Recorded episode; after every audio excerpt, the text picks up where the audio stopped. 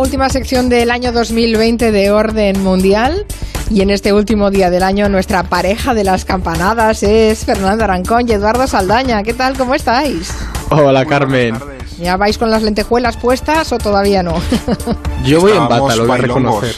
Claro, yo estaba bailongo con la música que estáis poniendo, casi me pongo un cubata y todo, digo, bueno, pues ya a las 4 de la tarde... Sacando la sidra ya. Llevamos la fiesta en el cuerpo en un día como hoy, aunque tengamos que limitarnos a nuestra propia burbuja o la burbuja más próxima, todo lo más, pero bueno, sí que es cierto que un 31 de, de diciembre siempre tienes otro ánimo. Vamos a entregar los premios del año en el orden mundial. Eh, es una cita importante. Hay unos cuantos candidatos, ya enseguida los repasamos. Pero también tenemos pregunta para los oyentes, pregunta de la semana. Vamos a por ella. Efectivamente.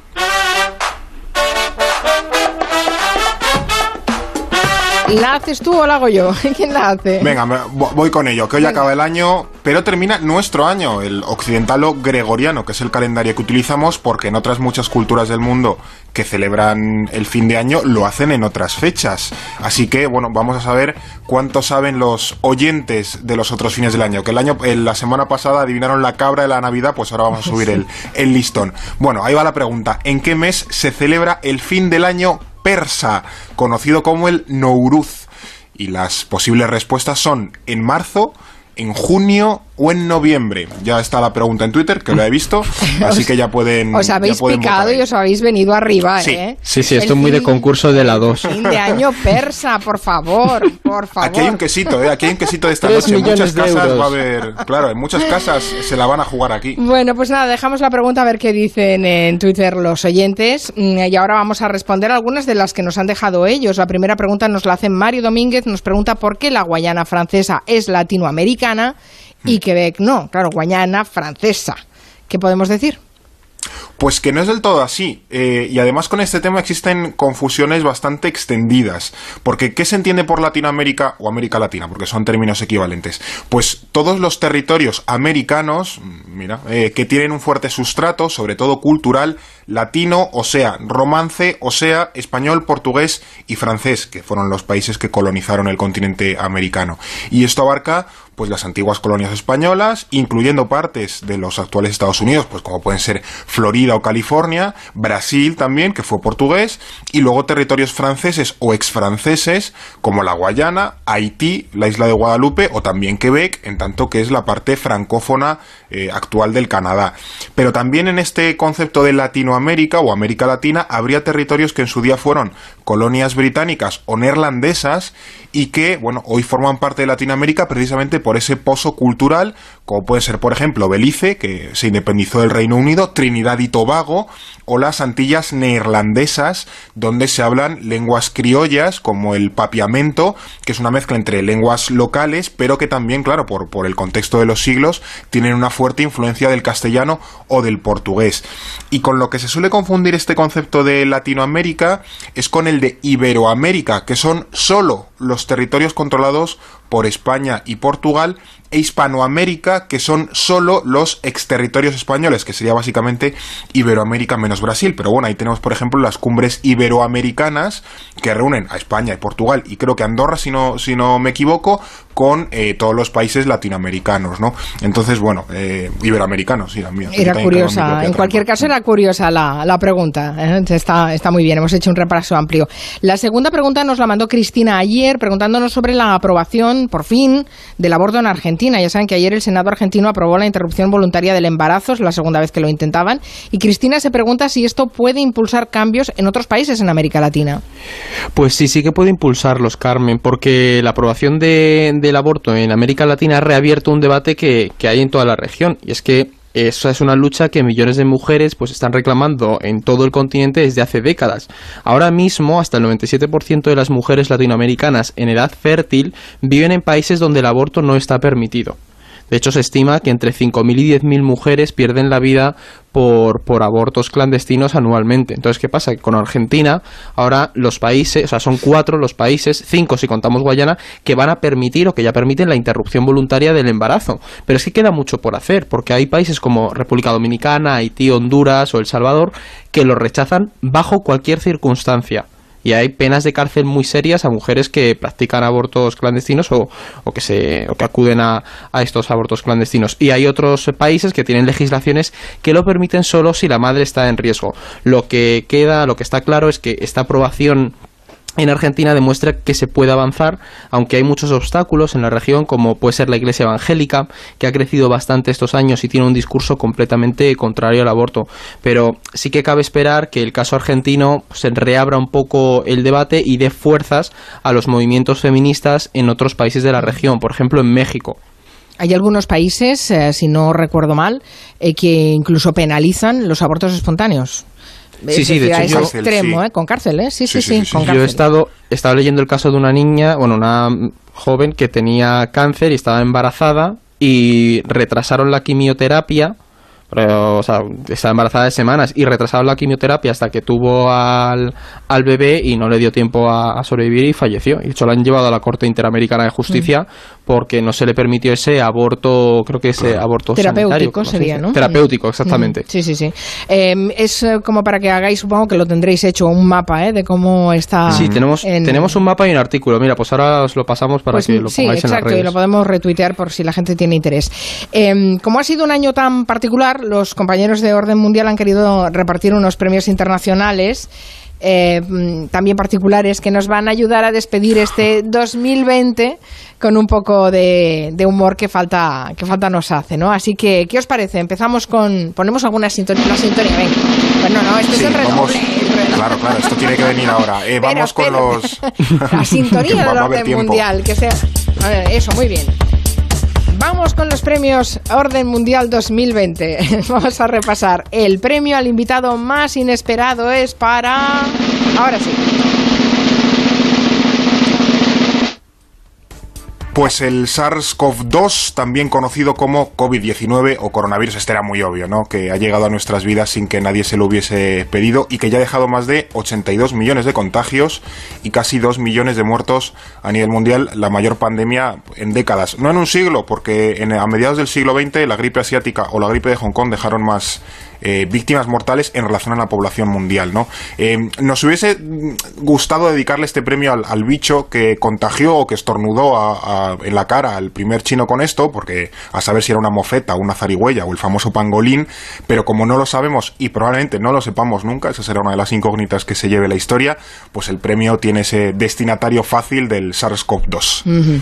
Bueno, el segundo premio es el del científico del año y este es para... Bolsonaro. Porque aunque el presidente brasileño es que este me hace mucha gracia. Porque este hombre ha demostrado durante todo el año que sus, dote- sus dotes anticientíficas son excelentes. Pero es cierto que ha tenido muchos rivales que peleaban por el premio. Sin embargo, Bolsonaro ha decidido que este premio era para, era para él y se ha lanzado de cabeza a liderar las teorías de la conspiración. Y es que este hombre, este mandatario, afirmó hace unos días que la vacuna te podía convertir en un cocodrilo o en un mono. Y evidentemente Ha esto es pasado falso, mucho, porque- sí, sí. Claro, imaginémonos a la pobre Araceli si esto te transformara en un mono en un cocodrilo. Pero bueno, esta genialidad de la conspiranoia pues ha hecho que Bolsonaro gane este premio al científico del año. Sí, Se lo merece. Bueno, en, en muy reñido con Trump, pero sí, desde luego Bolsonaro Claro, a ver, es está. que... O beber lejía o transformarte en un cocodrilo. Entonces, Pero lo- co- del cocodrilo tenía mérito, estaba- estaba currado el argumento, El sí, sí, sí, cocodrilo sí. tiene un plus. Bueno, vamos con el premio al peor compañero de Zoom, que es para... Pues Jeffrey Tubin, creo que se pronuncia Jeffrey Tobin, escritor del New Yorker. Este también me da la risa, intentaré aguantarme, porque ese premio está también dedicado a todas esas personas que nos hemos sentido mal al haber hecho durante la pandemia videollamadas estando despeinados o con una camisa pero el pantalón del pijama por debajo. Y el tal Jeffrey tuvo la mala fortuna o el poco tino de en medio de un descanso, estos de Zoom, y, y pensando que tenía la, la cámara apagada, ponerse a hacer, y dicen las noticias, sexo telefónico, que creo que es una forma sutil de decir otra cosa que tampoco debía estar haciendo, y bueno, como que se vio por la cámara, mmm, todo el resto de los participantes del, del citado Zoom lo, lo vieron, ¿no?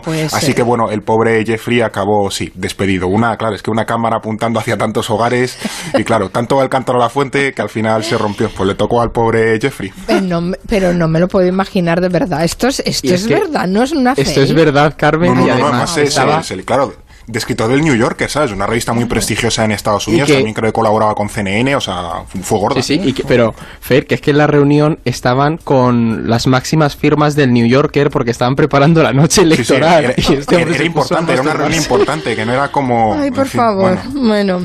Qué fuerte. ahí que no, no se podía aguantar el, peor compañero de Zoom. El premio de la paz de este año, ¿a quién se lo damos? A Abiy Ahmed, el primer ministro de Etiopía, aunque este en vez de dárselo se lo tenemos que quitar. Lo siento mucho por Abiy Ahmed, pero se lo vamos a quitar. Y es que eh, si este señor ganó en 2019 el premio de la paz por su política de reconciliación en Etiopía, este año bien le podríamos haber dado el premio de la Gresca, porque desde que comenzó el año las tensiones en el país han ido en aumento porque Abiy ha, desplegado una política muy centralista y esto no ha gustado a, a los distintos gobiernos regionales y de hecho las tensiones han llegado a tal punto que el país ha vivido una guerra en la región del Tigray en el norte y actualmente está sufriendo una crisis de refugiados interna. Y además muchas ONGs, Carmen, ya han advertido de que se corre el riesgo de que la inestabilidad se extienda por el país y por los países vecinos. Así que mm, le quitamos el Premio Nobel de la Paz porque, como decimos, yo los empezaría a dar póstumamente para así ahorrarnos disgustos con esto de los premios Nobel de la Paz. ¿eh? esto de los premios Nobel. de la Paz merecen el, el indicativo de vaya puntería, Luciano. Sí, la de verdad. que tremendo. Es que ya, van unos cuantos que, les dan el Nobel y al cabo de los años se convierten en, en malos fue la otra. O sea, te lleva al lado oscuro. Darth Vader yo creo que tenía un Nobel de la Paz o algo así, porque esa transición de, joven afable a, bicho es que... Pero porque Fernando, ya has conseguido el trofeo, entonces ya te da igual. Ya, has hecho check. Bueno, de hecho, hablando eh, de los malos bichos, el premio Matabichos va para... Pues este se lo vamos a dar a Nueva Zelanda, porque hace unas eh, semanas contábamos que, que, el país ha sido tan estricto con las medidas contra el virus que no solo han limitado muchísimo los casos de COVID, sino que también han bajado las muertes por otras enfermedades respiratorias como la neumonía o la gripe. Y de hecho en Nueva Zelanda se han, sido de eso, ya decía, tan estrictos que ha muerto menos gente en 2020 que en años anteriores. O sea que es como el país que, ha vencido casi a la muerte. Y además, para colmo, apenas se ha notado en su economía. Así que una jugada redondísima para los, los kiwis, que es como se le llama a los buenos neozelandeses. Muy bien, muy bien. La verdad es que han hecho una política muy, muy buena. Nos gusta Nueva Zelanda, mm. lástima que esté tan lejos.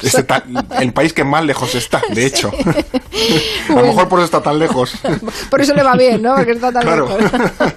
bueno, antes de terminar, vamos con la pregunta a los oyentes esta semana. Recordemos, ¿en qué mes se celebra el fin de año persa conocido como el Nowruz? Que se le han currado pues los, chicos del orden mundial este año. Había tres opciones, o marzo, o junio, o noviembre. Vamos a repasar mm. las, las eh, puntuaciones. Eh, noviembre es el que menos gusta a la población de, de, Julia en la Onda. Eh, solo el 19,3% votan. Junio, bueno, ahí, ahí, un 33,5%. Y marzo se lleva el gato al agua con el 47,2%. Vale, pero la respuesta correcta es, atención redoble. Pues, pues mira, cada vez me caen peor los oyentes porque han vuelto a acertar. Es marzo, se celebra en marzo el Nouruz. De hecho, el 20 de marzo de este, de este año próximo, para ser exactos, 20 de marzo. Coincide, no sé si él a lo mejor lo han utilizado como referencia con el equinoccio de primavera, o sea que es una fecha que se puede seguir fácil, no, no es como muy aleatoria. Y Nouruz en, en persa significa, para que se tiren el pisto esta noche en la cena, nuevo día y se celebra además de Irán en zonas de influencia iránica, pues como Azerbaiyán, Uzbekistán, Tayikistán, Turmenistán, Pakistán, algunas zonas del, norte de la India. Pero sí, 20 de marzo es cuando este próximo año se celebra el Nowruz, el Año Nuevo Persa. Una vez más, los, oyentes han acertado, así que ya no sé qué nos vamos a inventar para hacer que falle. Bien, tenemos unos oyentes tan listos, tan listos. Bueno, lo agradecemos mucho. Eh, sí, fardaremos en la cena esta noche ¿eh? con bueno, muchas gracias, Fernando Arancón, Eduardo Saldaña, también Blas Moreno, que forma parte del equipo del Orden Mundial, que hoy lo hemos mencionado porque hemos recordado la canción de Fórmula Quinta.